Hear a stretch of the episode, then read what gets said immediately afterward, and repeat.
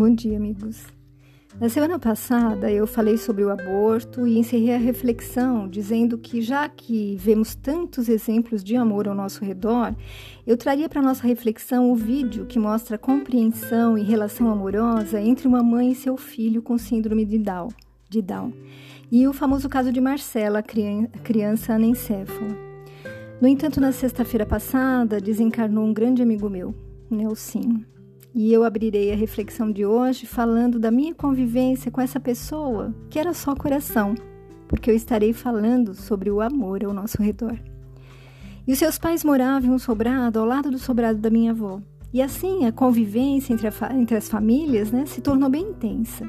Os meus pais moravam a um quarteirão do local. A minha irmã tinha seis anos quando o Nelsinho nasceu. E ele passou a ser o bonequinho dela, né? De quem ela cuidava com carinho. Foi ela quem lhe ensinou a ler e escrever antes que ele entrasse na escola. Por isso, até a atualidade, ele sempre a chamava de minha professorinha. E quando Nelsinho tinha três anos, eu nasci. Nós estudamos na mesma escola e ele sempre era meu defensor, atento e me protegendo. E um dia sua família mudou-se para Vila Diva meu pai também estava construindo uma casa lá.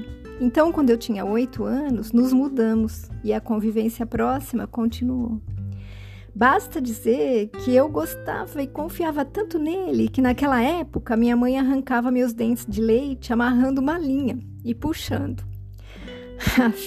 eu acho que meu trauma de dentista veio daí, viu?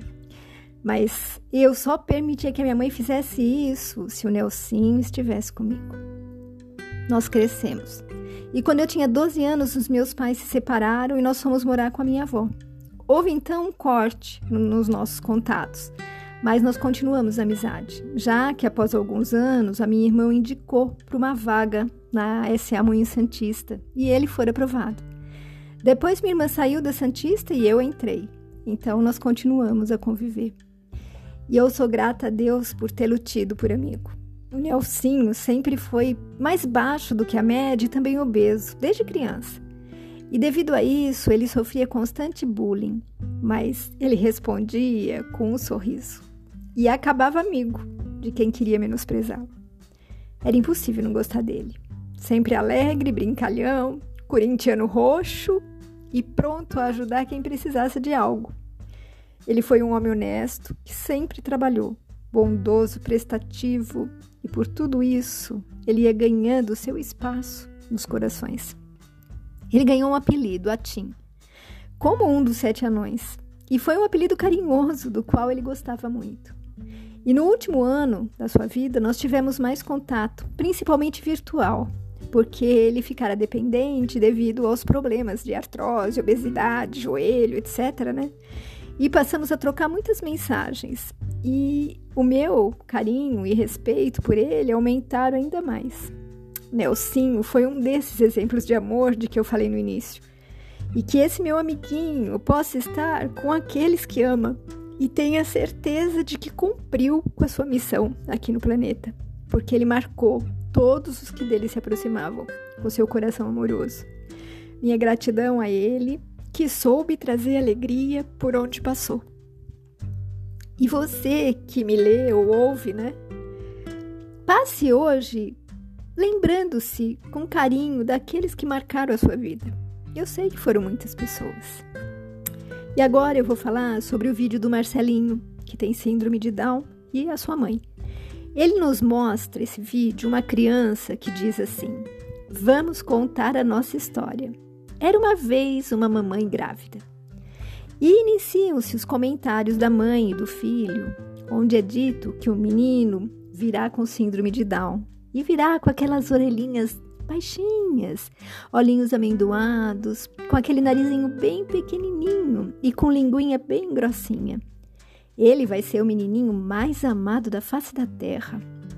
Ele vai ensinar para o mundo que síndrome de Down não é doença, não contagia, é só uma condição genética e que diagnóstico não é destino e que só precisa de oportunidade.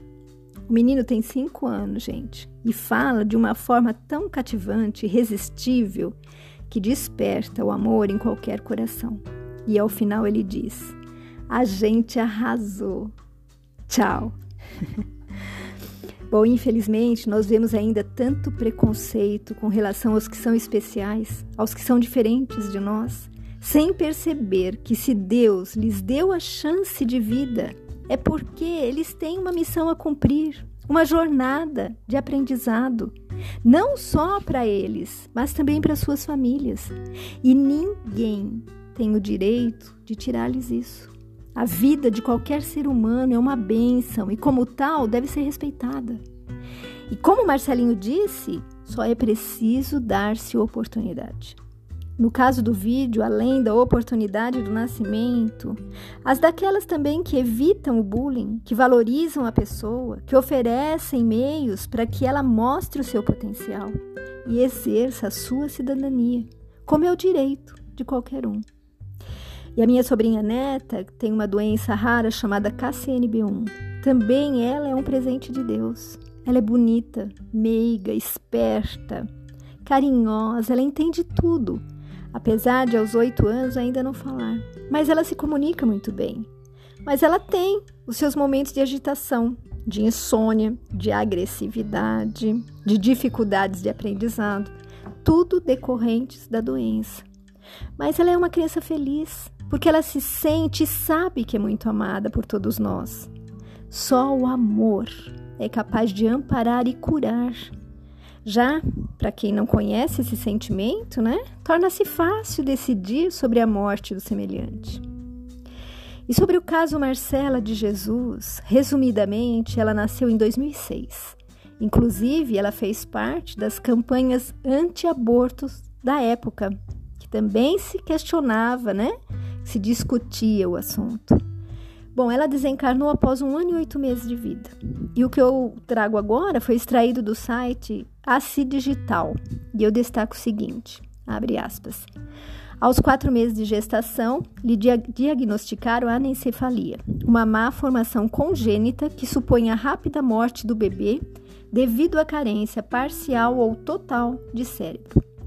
Os bebês que nascem com essa má formação sobrevivem apenas horas ou escassos dias fora do, do ventre materno.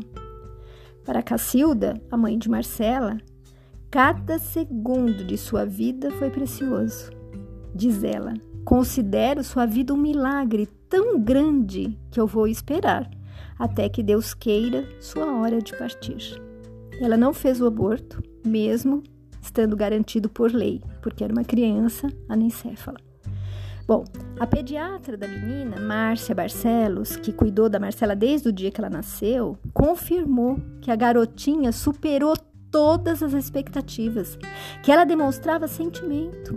E depois de um ano e oito meses, a pediatra reconheceu que o caso é diferente. Diz ela, abre aspas, Teoricamente, uma pessoa que possui apenas o tronco cerebral não apresentaria esse tipo de reação. Ela não pode ser comparada com uma criança com morte cerebral, que não tem sentimentos. A Marcela não vive em estado vegetativo. Como ela processa isso é um mistério. Encerra a pediatra. Bom, Marcela faleceu, desencarnou de, devido a uma forte pneumonia por aspiração de leite. E Cacilda assegura que tratou de cumprir a sua missão de mãe da melhor maneira possível. Abre aspas. Deus chegou a procurá-la. É seu momento. Sinto-me feliz, porque ela não sofreu muito e viveu rodeada de amor.